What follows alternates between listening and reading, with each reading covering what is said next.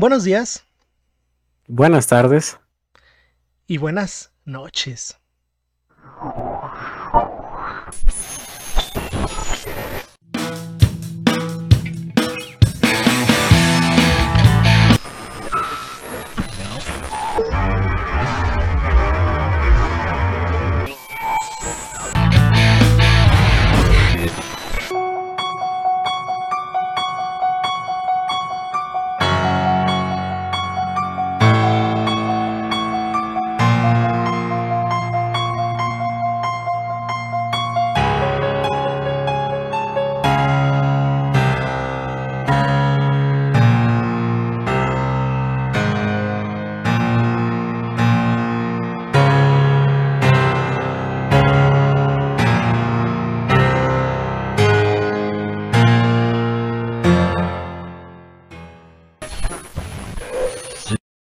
Efectivamente, ahora sí ya, ya encuadra, ¿no? Perfecto decir buenas noches porque de, de varias semanas para acá pues estamos estrenando a las 7 de la noche y, y además pues con este especial de, del cine de terror, ¿o no, Cristian? ¿Qué, ¿Qué nos puedes decir de este mes? Este mes va a estar Spooky Scary Skeleton.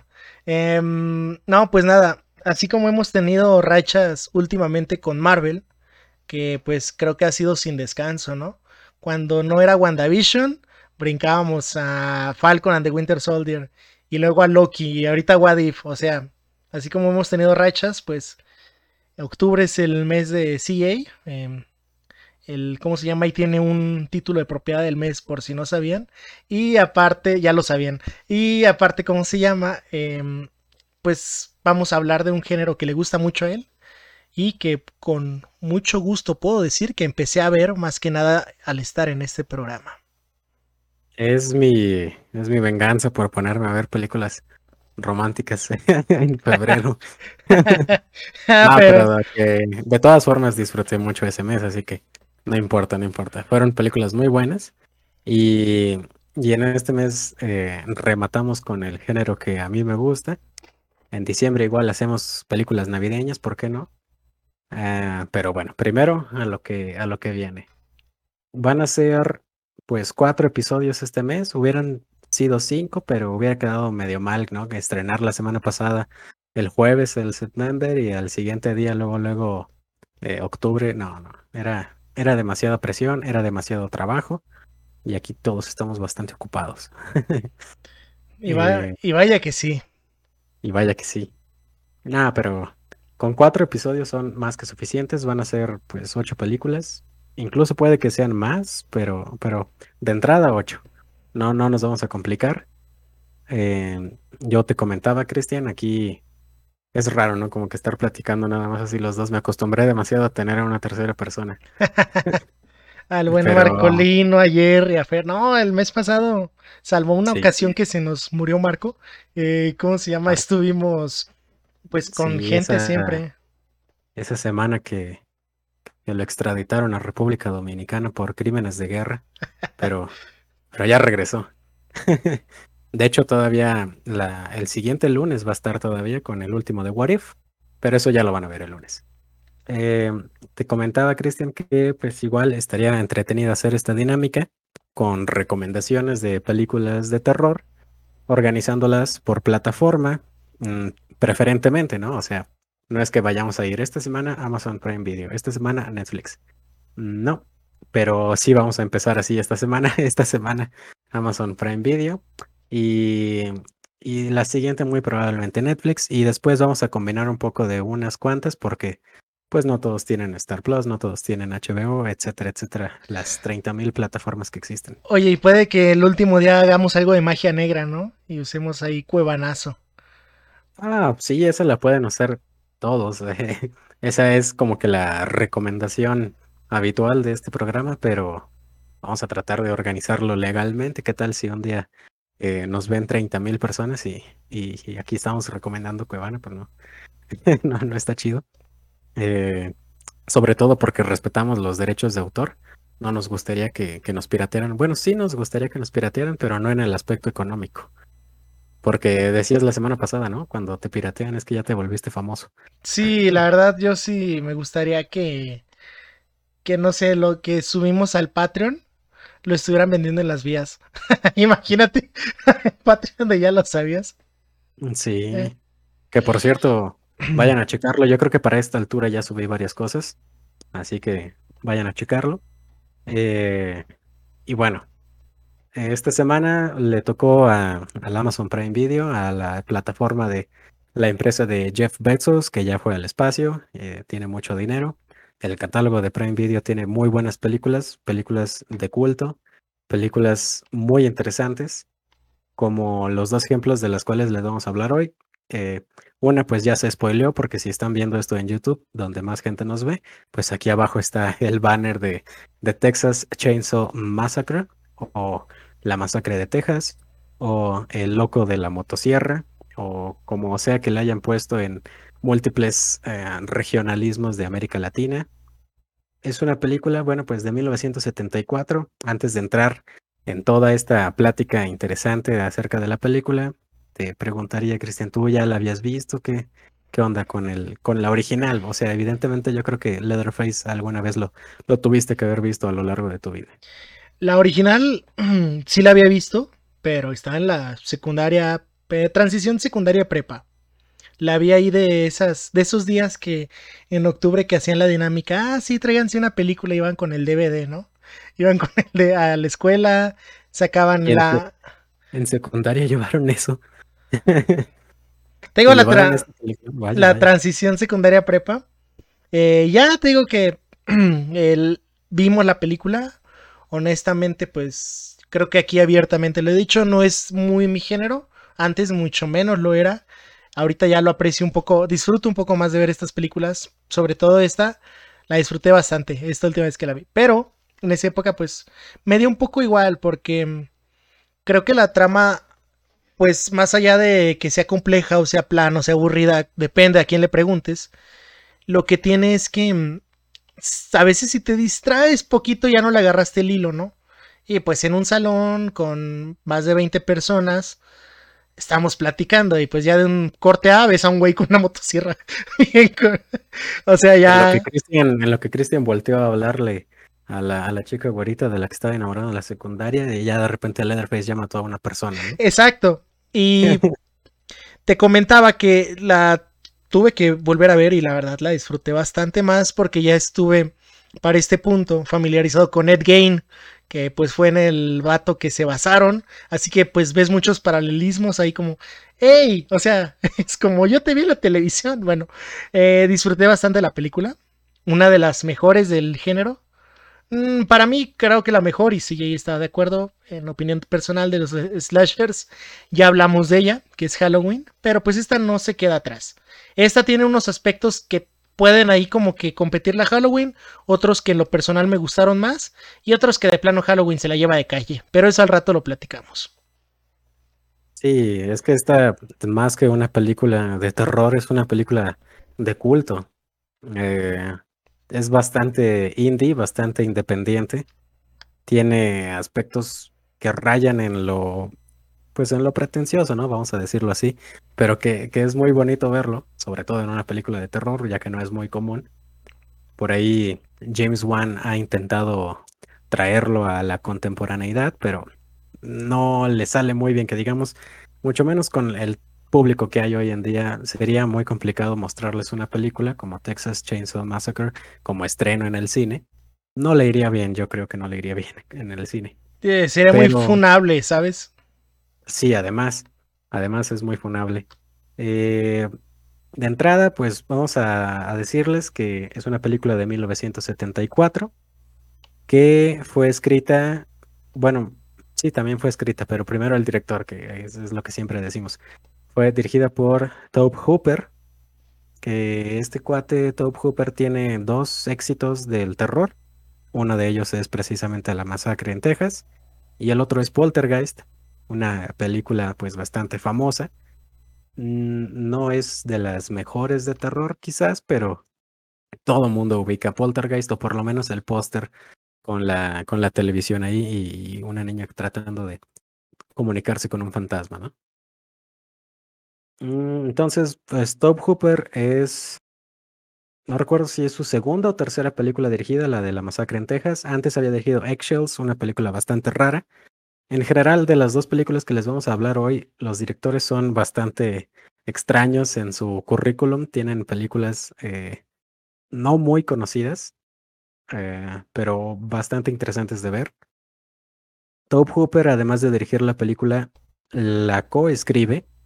Principalmente la historia se, se le podría eh, señalar más a Kim Henkel, que fue su primer proyecto esta película, y tampoco es que haya tenido éxito después.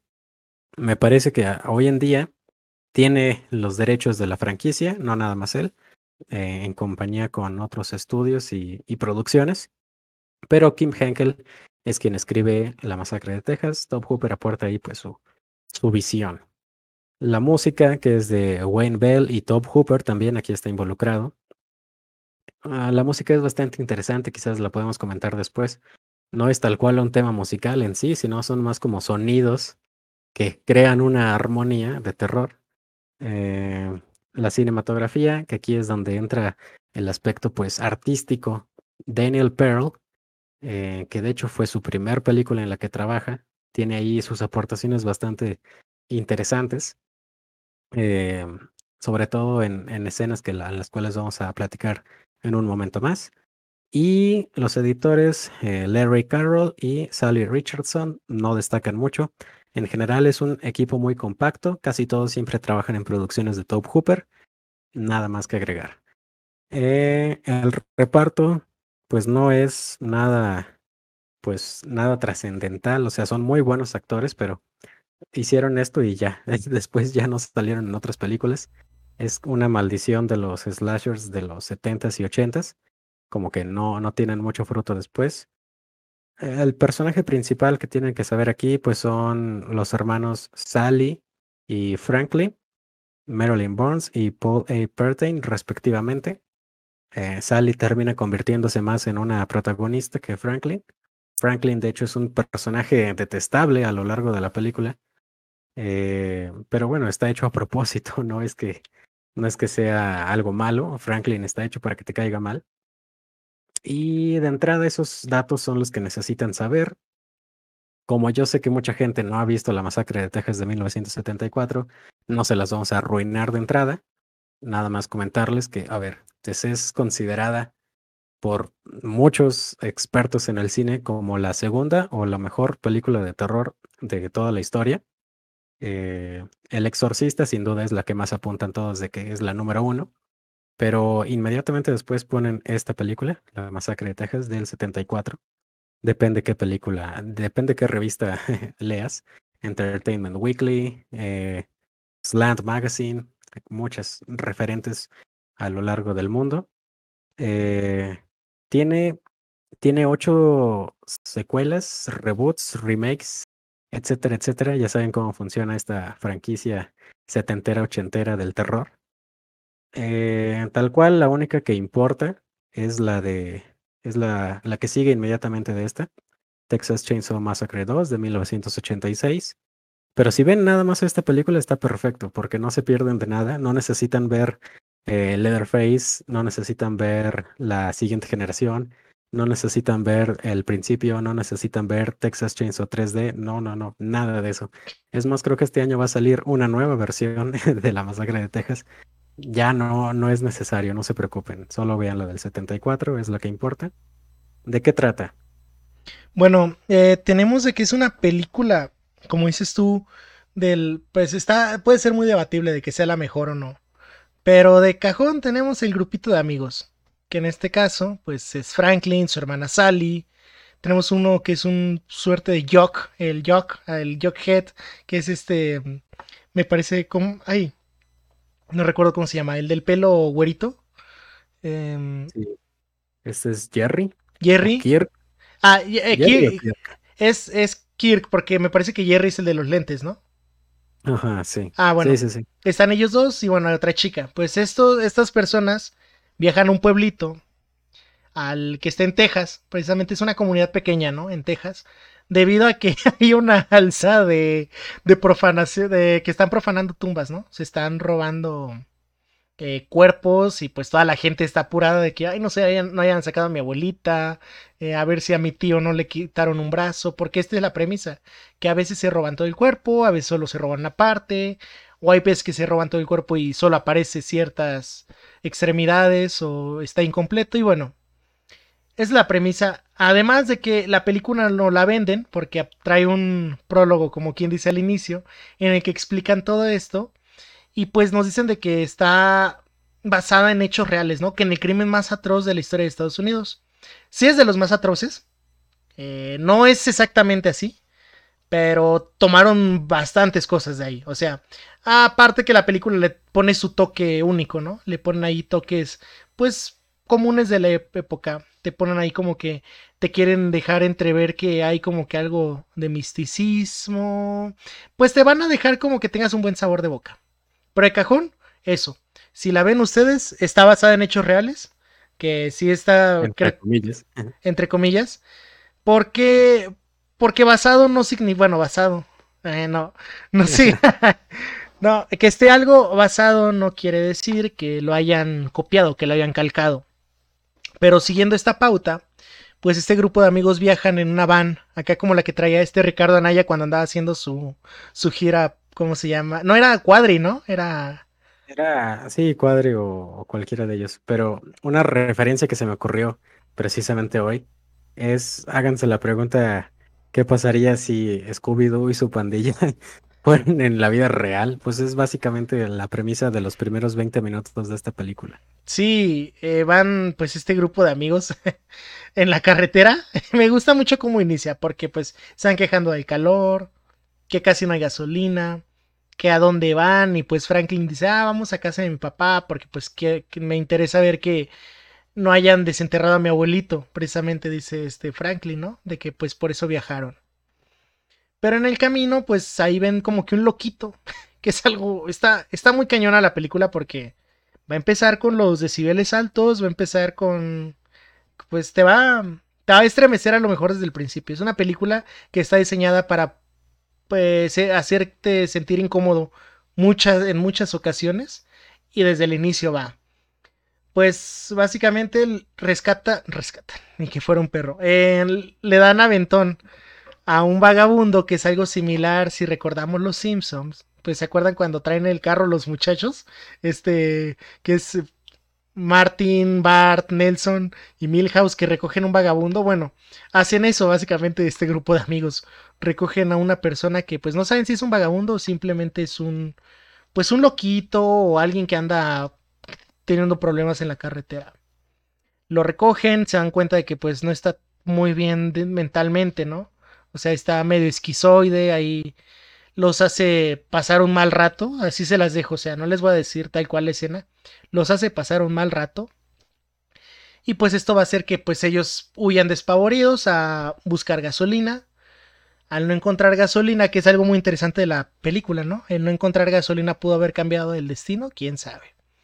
Al no encontrar gasolina van a decidir ir a una casa, pero les dan una advertencia, ¿no? De que como pues yo diría que no vayan a esa casa porque a la gente no le gusta que entren a su propiedad privada. Ah, no, no hay bronca, mi papá es el dueño de la casa. O sea, dice el Franklin.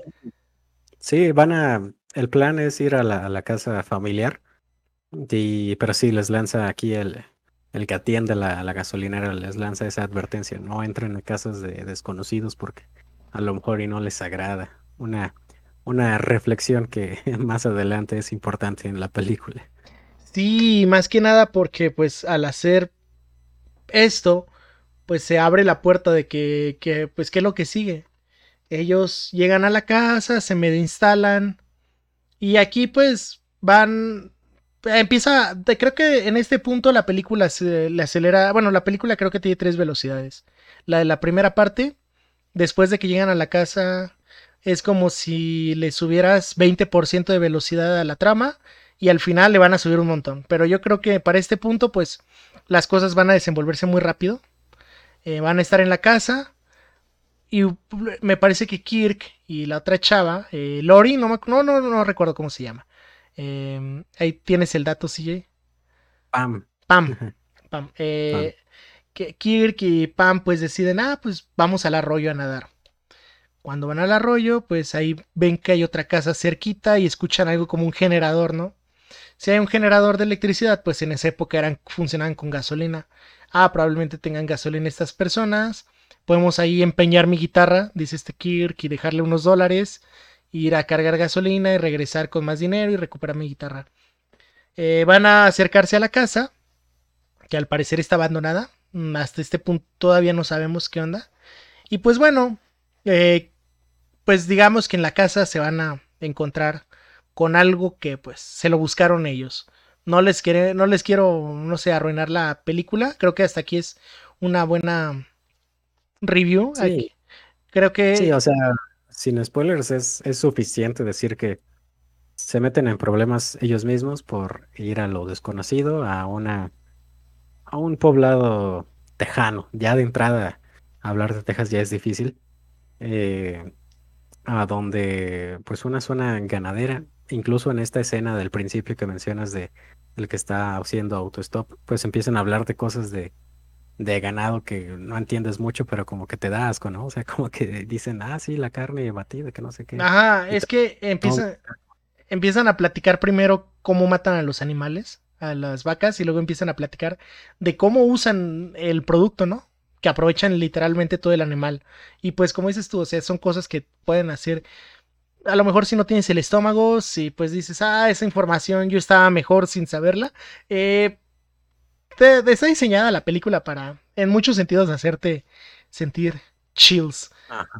Eh, toda, toda la película es bastante sucia por una forma de decirlo. Exacto. Como está inspirada pues en, en mataderos de animales, pero bueno, en este caso pues, son de personas, ¿no? Pero eh, mucha sangre, demasiados huesos, animales muertos por doquier. Eh, es una película que no es mm, explícita. Realmente nunca vemos cómo matan a una persona tal cual durante la película. Una cosa curiosa, porque Dob Hooper de hecho diseñó esto para que fuera una película eh, PG-13 o 15, creo. O sea, una clasificación BB15, lo que conocemos en México. Pero, pues vamos a hablar que en el contexto de los 70 presentar demasiada sangre, demasiado color rojo por doquier, eh, golpes, eh, aunque sean pues actuados, motosierras volando por el aire, pues lo iban a clasificar en, en su R, una C en México. Eh, se enfrentó incluso a censuras en parte de Europa, en partes de Asia, en Oceanía, que nada más son como tres países. Eh, se censuró bastante. Pero, o sea, es que no es, no es explícita. No vayan con la idea de ver un Raw. Raw, esta película de hace como tres años, ¿no? De este, chistosa, la verdad, pero no, no es un Raw. Eh, tampoco es. Tampoco es un Midsommar, para nada. Bueno, eh, más, más cercano, no es un show. Pues sí, no, no es un zoo tampoco. Es simplemente meterse en la, en la mente de, del chavo que en cuestión que esté aquí, si eres Franklin, si eres Sally, el, eh, si eres Kirk, eh, cualquiera de ellos, pues enfrentarte al terror de que te van a matar, incluso con cuestiones todavía más psicológicas, como les mencionaba, el soundtrack de la película, pues eh, aunque no hayas estado en, en, un matadero, aunque no hayas estado en un pues, ¿cómo se llama? Rastro. Aunque no haya estado en un rastro, pues te imaginas, ¿no? El, sufrimiento que debe existir por ahí. Y el aspecto que les platicaba al principio, artístico, eh, pues te imaginarás, Cristian, yo creo que te diste cuenta en estas tomas a los ojos directamente, la dilatación de las pupilas, eh, los cortes de cámara que hay a los rostros y las expresiones de los actores hay, mucho de aquí porque la juega un papel muy importante la mezcla de sonido también. Es una película que, como dices tú, no tiene soundtrack y lo que me gusta es que hay partes en las que, bueno, más bien no tiene canciones. Sí tiene soundtrack, no tiene canciones. El soundtrack se satura más para, pues, hacerte que estés más atento, ¿no? Creo que cuando le suben el volumen es porque te quieren ahí. Y de cajón, o sea, súbitamente pueden quitarte todo el sonido para que estés a la expectativa y fa, eh, corte, te puede salir Leatherface, puede salir cualquier cosa, puede salirte incluso una gallina, o sea, hay cortes de ese, de ese, de ese tipo que pues la verdad sí se llevan entre los pies fácil a muchas películas de la época. No digo, pues es que creo que los 70 fue un fueron una buena década para el terror. Eh, ahorita en la siguiente vamos a hablar un poquito de eso también. Pero pues es como que jugar mucho con lo que puedes hacer para innovar el género. Que vamos, todas estas franquicias de las que ya hemos hablado, pues tienen un chingo de películas, ¿no? Y pues cómo te quieres mantener, cómo quieres ser original o cómo puedes dar pie a que hagas más pelis, dando un producto innovador, que en este caso, pues, esta película, ay no, le puedes poner música clásica a la escena final y queda perfecto. O sea, es como que es una es una película bien hecha, muy indie. Creo que ahorita que usaste el término sucio, también aplica porque a veces tú piensas como, no manches, de tener pulso de maraquero el camarógrafo, pero no, o sea, está grabada en ese sentido, en ese tenor, de que es como si ahorita la cámara de y o la mía se movieran poquito, o sea, tuvieran así como temblores este tipo, ¿no? O sea, para hacer que, pues, te saca de tu zona de confort, creo, esta película. Sí, el chiste de la película, más que asustarte con un jumpscare, es meterse en tu mente y decir que, ah, caray, no, no voy a dejar que cualquier eh, vago que vea en la carretera se suba a mi camioneta, eso de entrada. Eh, no voy a andar tocando a casas abandonadas con posibles resultados negativos, con posibles asesinos icónicos de la cultura pop que utilizan máscaras hechas de piel. Eh, que por cierto, un aspecto bastante interesante, pónganle atención si es que ven la película o si ya la vieron, pónganle atención. Leatherface utiliza tres conjuntos diferentes en, en lo que sale en la película. De entrada, la, la, normal, ¿no? Que es Leatherface tal cual, una máscara toda mal hecha de piel de, de cuero, de animal, y trae su corbata y un mandil de, de matadero. Hasta eso se vestía formal para matar animales. Es que hay que, ir, hay que ir con caché a la chamba, ¿no? Hay que imponer. Y que imagínate que dijeran, ah, llegó Leder, ¿no? Acá con su corbatita. su corbatita. Sí. También trae el aspecto, bueno, ese aspecto, según Top Hooper, se llama Killing Mask, eh, la máscara de matar o el atuendo de la muerte. También tiene su, su aspecto Old Lady Mask, eh, de ancianita. Cuando lo vemos en una etapa más de más casera, más hogareña, por si es que se le puede llamar de esa forma. Pues trae un poco de maquillaje, pero un despeinado, un, una ropa de que pues está cocinando probablemente. Y al final también trae el Pretty Woman Mask o Mujer Bonita, no la película de los noventas, sino que muy a, muy a la versión eh, Texas Chainsaw Massacre, pues maquillaje y un, un trajecito, un, saco ahí muy elegante para cenar. Para cenar que pues no, no se los vamos a arruinar. Eh, eso es algo que hay que ponerle atención. Como tú decías, está basada ligeramente en Ed Gein, que no es su primera interpretación ah, en el cine. Ya habíamos visto Psycho de Alfred Hitchcock. Eh, ese es un poquito más apegado incluso físicamente a, a Ed Gein. Y como les decía, es un filme de culto, no nada más de terror. Si lo ven en Entertainment Weekly, aparte de ser el segundo filme de terror en toda la historia, es el sexto en, en cine de culto. Y además fue la película independiente con mayor recaudación hasta Halloween de 1978, que fue la que la desbancó de plano. Y bueno, pues yo creo que eso es bastante y suficiente información como para que si no la han visto, que es un clásico del cine de terror, pues se animen a verla. Si ya la vieron, bueno, pues entenderán ahí alguna que otra referencia. Eh, se topó con, les, les comento, se topó con bastantes aspectos negativos de la época. Es difícil presentar tanto rojo, tanta sangre, eh, tanta desesperación. Incluso algo que se nos olvida comentar lo que les comentaba. Eh, los personajes están hechos a propósito para que te representen una personalidad diferente. Eh, el de Franklin es muy interesante porque pues es el que está en silla de ruedas y, y, está hecho para que te caiga mal. Y dices, ah, ¿por qué me cae mal alguien en silla de ruedas? Bueno, pues porque así está escrito el personaje, no te sientas mal si, si sientes eso durante la película. Eh, es una película que me gusta mucho, no es mi favorita del terror, pero sí me agrada bastante y por eso es que la tenía que poner en este especial de Halloween. ¿Quieres hacer algún comentario antes de pasar a la siguiente? Eh, nada, yo creo que como, como dice CJ, la, se van a, van a van a, no se van a identificar, espero que no, con ningún personaje, pero sí van a notar que cada quien, pues, aunque no tengamos background, bueno, salvo de Franklin y Sally que son hermanos, pero sí, ¿no? Me parece que son hermanos ellos dos. Son, creo que nunca dicen que son hermanos, pero se nota que son parientes bastante cercanos. Ajá. Em, salvo ellos, pues no tenemos nada de background de ningún personaje que, insisto, no es necesario. A lo largo de la película, ¿cómo se llama? Nos vamos a dar cuenta que ellos mismos van a denotar como que qué tipo de personas son, ¿no? O sea, es algo muy interesante de la película. Porque incluso te puedes hacer te puedes cuestionar decisiones que toman de por qué hicieron eso. O sea, también es, es como, bueno, ¿y qué hubieras hecho tú?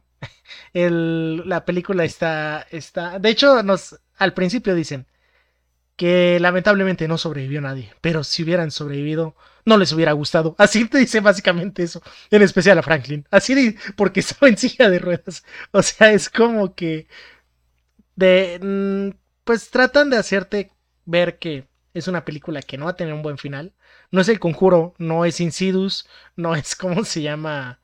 No va, el amor no va a salvar el, el día. Pues aquí el amor perjudicó el día, por si lo quieren ver así, pero pues eh, la verdad la van a disfrutar mucho y pues yo lo que le digo es que luego yo me voy a empezar a quejar en este capítulo. Habíamos dicho que cuando se acabara What If, pero amistades que me han pedido recomendaciones de películas de terror. El terror no, bueno, yo creo que no es como que, uy, te asustes en la sala, porque eso incluso te puedo poner una foto de estas de Bob Esponja, pero de los frames que acercaban demasiado, con mucho detalle, y un ruido estruendoso y te va a asustar. Yo creo que esta película es ese su chamba, porque escucho muchos comentarios de, ah, es que ni da miedo, o sea, se ve bien falso. Y yo, pues, ¿qué, qué quieres? Es una película del 74. Que independiente. independiente. Eh, y a mi parecer sigue estando muy bien hecha. O sea, el body horror que manejan sí le puede competir ahí un poquito pues a otras películas. Mm, se me ocurre eso. Incluso, a lo mejor no al nivel de detalle, pero si ven Maligno de James Wan, la nueva, no se queda atrás de esta película. O sea, la verdad tiene buen, tiene ahí, como se llama, sus puntos muy, muy positivos.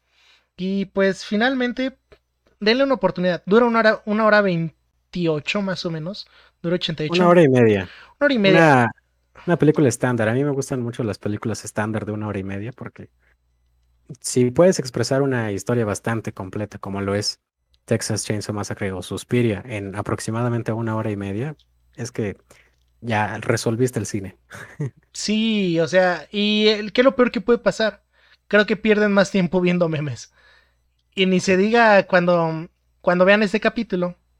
Este capítulo se grabó el día que se cayó WhatsApp, Instagram y Facebook. Se van a dar cuenta que tuvieron mucho tiempo libre. Bueno, el tiempo que pasan en esas redes. Te sientas a ver la peli, no pierdes nada y pues tienes algo de qué platicar.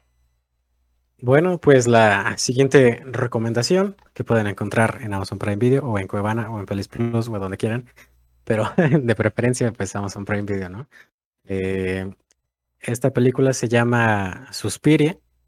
El nombre está pues en italiano, me parece, porque pues es una película italoamericana.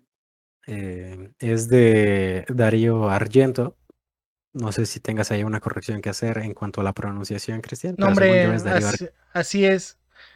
Ok, perfecto. Eh, Suspiria de 1977. Tiene una versión que es un remake, si no, si no, si mal no estoy. Tiene una versión remake del 2018. Esa no es la que les vamos a hablar hoy. Estamos hablando de la versión original de Darío Argento de 1977. ¿Quién es Darío Argento y por qué pone su nombre en el título de la película? Pues es un director bastante renombrado. Eh, tiene muchas películas de culto. Tiene. Su nombre ya significa bastante en el cine. Es como decir Stanley Kubrick, es como decir Alfred Hitchcock. Aquí lo malo es que Darío Argento hizo muchas películas y por lo tanto tiene algunas que son muy malas. tiene otras que son muy buenas, como esta de Suspiria, como Profundo Rojo, como Infierno, que por cierto, Infierno es la segunda parte de una trilogía que no es una trilogía directa, es más como una antología, eh, de la cual Suspiria es la primera parte de ellas, después Infierno y por último Terza, terza Madre, me parece. La, tercera madre. La tercera madre, porque es precisamente, eh, se llama la trilogía de las tres madres. Eh, en, que no es que literalmente sea una, una madre una mamá, ¿no? O sea, es como veremos más adelante en la explicación de Christian, pero, pero bueno. Darío Argento tiene películas pésimas como Drácula, tiene películas pésimas como eh, El fantasma de la ópera, eh, no la versión famosa, la versión de Darío Argento. Pero también tiene muy buenas películas como Suspiria y es por eso que Christian escogió esta película eh, coescrita por Daria Nicolodi, que fue su primer guion. Daria Nicolodi era novia de Darío Argento en este momento. Eh, de hecho, bastante de la película está basada en, en sueños que, que Daria Nicolodi tuvo. Y también en parte en un ensayo, cuento, pequeña novela de Thomas de Quincy de 1845 que se llamaba Suspiros desde las profundidades. Eh, no está acreditado Thomas de Quincy en la película, pero si ustedes lo buscan van a ver que el cuento es más o menos por el estilo. Una breve teoría, yo me imagino que Daría Nicolodi por ahí de haber leído este, este ensayo y dijo, ajá, pues se me ocurrió, pero bueno. Lo soñé. lo, soñé. Pero, pero, esa es una teoría mía, no, no me hagan mucho caso. Eh, la música es eh, principalmente de Goblin, una banda de rock progresivo italiana que tiene un sello muy característico a lo largo de la película. Es muy ruidosa. De entrada, creo que como cinco minutos al principio de la película es Goblin sonando con el tema principal de Suspiria y hace mucho ruido. Como que ahí dices, ah, caray, pero después ya le agarra sentido de, ah, sí, muy buena música, la verdad. Eh, tiene las composiciones de Goblin junto con Darío Argento. También, al igual que Top Hooper, le gustaba participar en todo. Em, y el editor, Franco Fraticelli, es prácticamente eh, el editor de, de costumbre de Darío Argento. Y la cinematografía, que es algo bastante interesante aquí, de Luciano Toboli, porque es una película en cuanto a la cinematografía muy diferente a lo que estamos acostumbrados a ver. Tiene demasiado color, como ahorita Christian ejemplificaba con sus luces de neón, que cambian de color. Eh, está levemente inspirada la paleta de colores en Blancanieves y los siete enanos de 1937. Eh, sí, creo que sí es del 37, si no me equivoco. Sí, 1937. Mm, original de Walt Disney. Obviamente no tiene nada que ver, pero la, cinematografía, la paleta de colores, la van a ver bastante similar verdes muy chillosos, rojos muy profundos, como la película Rojo Profundo de 1975. Y en general, luces de neón que se esperarían ver en abajo de un suro, eh, en una disco, en un antro. Bueno, aquí las pueden ver en, en las paredes. Y los actores, a excepción de uno, eh, pues no. Hay un cameo interesante. Sí, hay un cambio interesante, no se lo esperarían. No. Eh, pero tenemos actores bastante, no olvidables porque hacen muy buen trabajo, pero que sí no, no resaltaron mucho como en otras producciones. El actor que sí, bueno, es que ni siquiera es un actor, es un cantante que aparece aquí en esta película, pues es nada más y nada menos que Miguel Bosé. Eh, una versión joven de Miguel Bosé, estamos hablando de 1977. Eh, si no saben que Miguel Bosé participa en esa película, ni siquiera lo reconocerían. No, hombre, no, era antes de todas las cirugías que se había hecho, que se ha hecho. Sí. Eh, y antes de entrar en los detalles que Cristian nos va a comentar, yo diría que es una película que, vale muchísimo, muchísimo la pena de ver. es una historia muy diferente a las historias clásicas de... Pues no es un spoiler, a las historias clásicas de brujas. Es, es muy diferente a lo que se esperarían ver en el proyecto de la bruja, de la bruja de Blair o en cualquiera otra que se le parezca. Eh, tiene el número 18 en las mejores películas de terror. Mm, definitivamente el 18 es una muy buena posición. Hay como 3000, así que el 18 es muy, muy, muy buena posición. Pero bueno, platícanos, Cristian, de, de, qué trata Suspiria. Bueno, eh, primero que nada, pues sí tenemos que pues es una historia que habla de Susie Bannion. ¿Quién es Susie Bannion? Pues es una chica, una bailarina de ballet que llega a la prestigiosa escuela de Tanz, ¿cómo se llama? Ahí en Friburgo, en Alemania. Em, pues ella es la, la, la, nueva, como quien dice, la que pues todos esperan que, ay, güey, es que viene de América, ¿no? Está, el contexto, pues son los setentas. Hay rezagos de la Guerra Fría todavía, se quedan como, ay, güey, es, viene de Estados Unidos. Aún hay rivalidad. Y pues esta película no es la excepción de que nos denote cómo era la sociedad de la época. Si bien no vemos pueblos ni nada, pues vemos de que llega en un día súper lluvioso, pero mala onda, o sea, lluvioso, eh, Tlaloc la trae contra ti, te va a mojar todo y pues a la par de esto, o podemos ver que paralelo pues a la llegada de ella de Sucia Friburgo, había o estaba aconteciendo pues un asesinato, ¿no? Este asesinato está dentro de la Academia TANS, una entidad, una persona, no sabemos quién o qué, pero mata a una de las estudiantes. Y pues esto es como que muy conveniente, ¿no? Para el guion. O sea, es, pues, ah, pues se, murió. me, parece que no es adentro de la, de la academia, es como que. Sí. Fuera en otro edificio. No, no tiene mucha importancia, la verdad. No, solo es para que se vayan aclimatando, creo, este, esta escena. O sea, el tipo de, pues, horror, terror psicológico que van a ver em, a lo largo de la película. Goblin muy presente. Eh, al rato, que ahorita al final voy a platicar un poquito de las que me gusta decir que son paralelismos opuestos de cada versión. Pero pues al rato. Eh, Goblin nos satura con una banda sonora que, como dice, sí, es muy buena, pero al principio es molesta. Si es la primera vez que ve la película. No te voy a pedir que, si eres alguien que ve casualmente cine, te pongas a analizar el contexto o por qué la canción está ahí puesta. Pero digamos que le vas a agarrar la onda a este tipo de música porque a la par la iluminación y la música hacen, son otro personaje totalmente diferente, ¿no?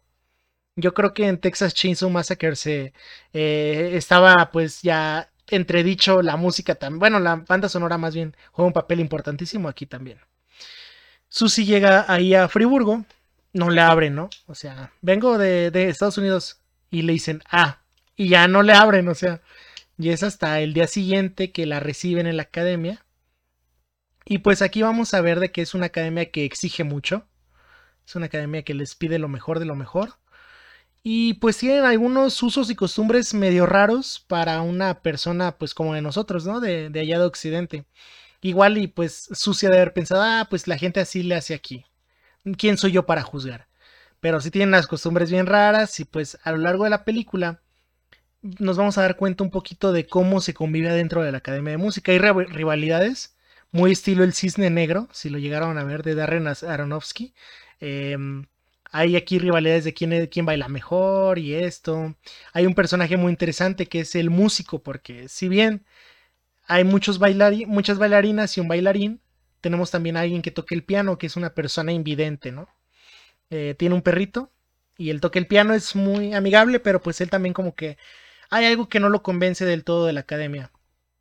Em, como le seguimos dando background, o mejor, es que... Pues simplemente con lo que ya comentaste, Cristian, resumir que es una película precisamente donde la protagonista aquí sí está plenamente identificada, eh, Susie Bannion, la típica chica americana que llega a una escuela extranjera en un país del cual no conoce nada y cosas raras están pasando en esa escuela de las cuales no sabemos, no tenemos la menor idea.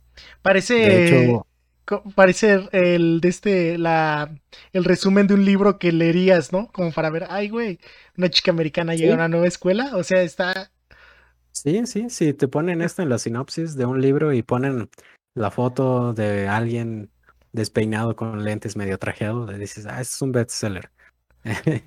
y, y sí, realmente, como les decíamos al principio, está basada en algo que fue escrito previamente con, con demasiado, con demasiada, demasiado contexto de lo que se vive en Europa, de que hay brujas supuestamente por todos lados, de que hay sociedades ocultas, de que organismos sobrenaturales pueden abundar por doquier. Eh, pero es que, como les digo, no esperen la típica película de, de brujas o de chamanes o de lo que se les ocurra porque no, no es eso. Es nuevamente terror psicológico. No hay jumpscares más que un par, pero ni siquiera son explícitos. Incluso en nuestros días dan risa porque definitivamente se nota que usan prompts, cosas de plástico, eh, para imitar brazos monstruosos, para imitar ojos monstruosos. Luego, luego te das cuenta de que es plástico. Es como ver a a Batman de 1989, pues volar, ¿no? Supuestamente, pues luego, luego te das cuenta que está colgado por un cable. Eh, eso en la época quizás no era muy notorio, quizás sí, pero era impresionante para el año 1977. Hoy en día da risa. Pero no es lo que destacaría yo de la película, sino que el aspecto más llamativo es por qué utilizan tantos colores, por qué utilizan tanto rojo, por qué tanto azul, tanto verde, pero que cala, algo. Esta película es más limpia en cuanto a imagen en comparación de la masacre de Texas, es muchísimo más limpia, muchísimo más ordenada. Pero si tuviéramos que decir el aspecto que resalta más, la, el ruido que hace, el ruido lo hace en, el, en la banda sonora de Goblin, al principio y ahí en algunas tomas en medio y al final. Y el ruido que hace visualmente, eh, si es que eso se puede decir, el ruido visual de ver tanto color tan, tan llamativo. Yo creo que es por lo que destaca la película. Eh, aquí un aspecto técnico del cual me llama la atención, pero no soy tan experto. La película en realidad se grabó con cámaras bastante, bastante básicas para la época. Nada elegante, nada por el estilo. Eh, la imagen se imprimió, no literalmente se imprimió en papel porque pues, es una película, se imprimió en, en una técnica Technicolor, que era bastante antigua. Eh, la combinación de esos dos aspectos más la escenografía que utilizaron a propósito, la paleta de colores de Luciano Toboli, inspirada en Blancanieves y los siete enanos, es una combinación de muchísimas cosas que da ese resultado tan, tan icónico. No te esperarías ver una película de terror tan colorida dentro de la oscuridad, tan colorida, no como Midsommar nuevamente sale a, la luz. No, no, no, tan colorida en aspectos de arco iris, pero como si estuvieran viendo el fondo de llamada de Discord, en medio de mucha oscuridad. Y, y pues, ¿qué? ¿Algo que quieres resaltar antes de, otra cosa? Eh, pues, ahorita que mencionaron los colores está bien interesante porque principalmente estos tres colores, pues ustedes pueden decir, ay, güey, pues es como euforia, ¿no? Pa, más contemporáneo. O, ah, perro, ya tenían sus luces gamer. Pues es que el RGB, el red, green, blue, eh, se supone que si tienes esos tres colores puedes hacer todos, ¿no? Algo bien interesante de la película es que, pues, el color azul en la mente causa que te mantengas despierto, ¿no? Esta película está diseñada para que en, no o sea, sí te puedes dormir, si te aburres, ¿no? Ver la película. Pero por el simple hecho que tienen esas luces en tu cerebro, le están mandando eh, de que, oye, ¿sabes qué? Tenemos que hacer más hormonas porque hay demasiada luz. O hay este tipo de luces, ¿no? Por eso a veces en, las este, en Tokio es bien común ver este tipo de luces, así, de que en los trenes, que en la calle, porque no quieren que la gente se caiga dormida, ¿no? Que puede que pase. Pero es algo como que me gustó que experimentaran. Porque como dices, o sea, las diferencias con Texas Chainsaw Massacre las tiene. O sea, es más, más limpia en cuanto a imagen. Pero el ruido que a lo mejor allá sí era muy explícito, ¿no? Era un ruido a lo, auditivo, aquí es visual. Te está también, no incomodando, pero te está poniendo alerta toda la película. Toda la película está diseñada para que estés al pendiente. Porque, como dices tú, o sea, los props, aunque sean jumpscares malos, pues hacen su función, ¿no? Te tienen como, ay, güey, ya pasó esto, en cualquier momento puede pasar otra cosa. Sobre todo al final. Y la, única otra cosa que destacaría es que esta película, como dices tú, es una parte, es parte de una antología, pero funciona muy bien para ser una película individual. A diferencia de lo que pues su, su homónima, ¿no? Del 2018, que trató de juntar todo y nos dejó con muchos huecos argumentales. En cambio, creo que la teoría de esta película de mostrarte una de las madres, que es como que una de las brujas mayores, es como tener, ay, güey, eh, me interesa saber más, ¿no? Bueno, a mí en, el, en mi caso, cuando vi Suspiria, sabía que Argento había hecho otras, yo no sabía si eran dos o tres películas, pues de como quien, no, no secuelas, pero que tenían que ver con la historia principal. Y lo disfruté mucho. En cambio, cuando vi la de 2018, sí me quedé como, tengo ganas de otra, ¿no? Que igual y Amazon ahí está pensando en hacer alguna secuela y explotar un poquito más la franquicia. Porque de hecho Darío Argento también está como, ah, sí, yo les ayudo ahí con cuestiones de guion, de producción, ustedes digan. Pero, em, no sé, es una película muy como ese, sí, la tienen que ver. O sea, creo que todas las personas deben de verla por lo menos una vez. es otro tipo de terror y nada, eh, espero que que si la, que si la ven y les gusta nos digan, oye, recomiéndame más de este tipo de películas, porque se siente muy bonito que nos pidan recomendaciones. Y porque tenemos muchas de estas películas así por el estilo. No, ya lo sabías, no van a haber recomendaciones de El Conjuro. Nos gustan esas películas y les vamos a hacer review, pero no, no se las vamos a recomendar en este tipo de espacios porque pues ya todo el mundo ha visto el conjuro, ¿no? Pues, pues por algo siguen haciendo películas de esas porque recaudan mucho dinero.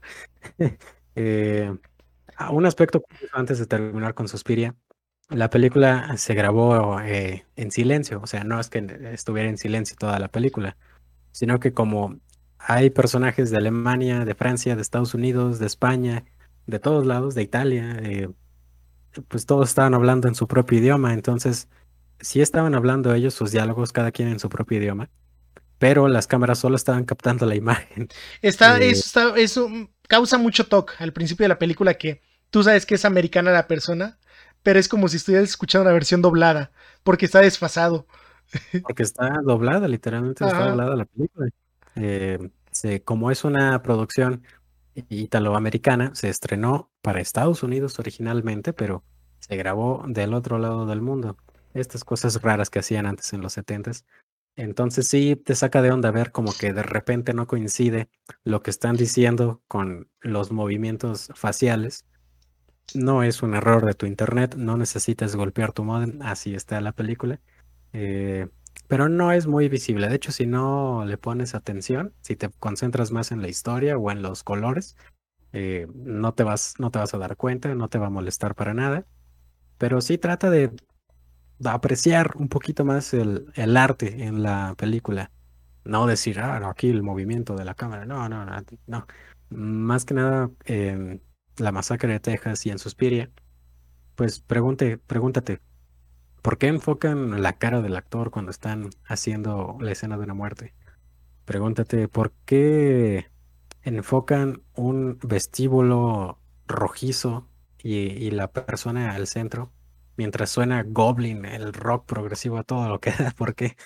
Porque están jugando con las sombras. En Suspiria hacen un muy, muy buen juego de sombras rojo, para variar. Eh, ¿por, qué, ¿Por qué hacen todo eso? Eh, yo no te puedo decir la respuesta, Cristian tampoco, pero porque no la sabemos, cada quien tiene su propia interpretación de este tipo de cine artístico, de cine de culto. No te pongas un suéter cuello de tortuga y una copa de vino y trates de explicarla, simplemente disfruta este tipo de cine. Y, y esa sería mi, ese sería mi comentario, mi recomendación por esta semana, Cristian. Em, ¿Cómo se llama? Pues yo nada más les quiero decir que si se van a aventar cualquiera de Suspiria, vean primero esta. Si ven la otra van a terminar con muchas dudas. Y nada más enumerarles las razones por las cuales pueden ver una o la otra. Eh, la música aquí la hace Goblin, en la otra la hace Tom York. Si no saben quién es Tom York, el vato de Radiohead. Eh, Tilda Swinton tiene tres papeles en la otra película. Aquí no aparece. La, que, la actriz que la hace de Susie Harper es la chica que sale en 50 sombras de Grey. Dakota Johnson, me parece que se llama. Y la película está... Y es históricamente muy acertada la, la nueva, porque te, ahí sí te explican un poquito el contexto de la Alemania de esa época. Y esta es como si fuera un lugar que se hubiera congelado en el tiempo, ¿no? La academia, que es algo muy interesante. Y pues ya, eh, con eso los dejamos, como dice sí, en la recomendación de esta semana. Si no tienen Amazon Prime y pues no saben hacerle a la magia negra, pregúntenos a nosotros y con gusto. O sea, creo que nunca nos han preguntado, o al menos en, en forma oficial nunca nos han dicho, oye, rólame un link, ¿no? O sea, rólame un Zelda. Nunca nos han dicho eso, pero si alguien necesita, con gusto les podemos resolver esa duda. Si quieren más recomendaciones similares a La Masacre de Texas o similares a Suspiria, también no duden en preguntarlo. Ahí, ahí en la descripción siempre les pongo todos, todos, todas las cuentas. Eh, la de Pepe también, vayan y pregúntenle a Pepe por qué no. y, pues ya, eso sería todo. La próxima semana, ya es, ah, ya es mediados de octubre la próxima semana. Así que vayan, vayan alistándose Cuevana o Netflix o la plataforma de su preferencia y de sus posibilidades, porque cine de terror hay bastante. No todo es El Conjuro, no todo es Annabelle. Y pues disfruten, ¿no? Disfruten de octubre. Ahí nos vemos la, la próxima semana, Cristian. En Ya lo sabías.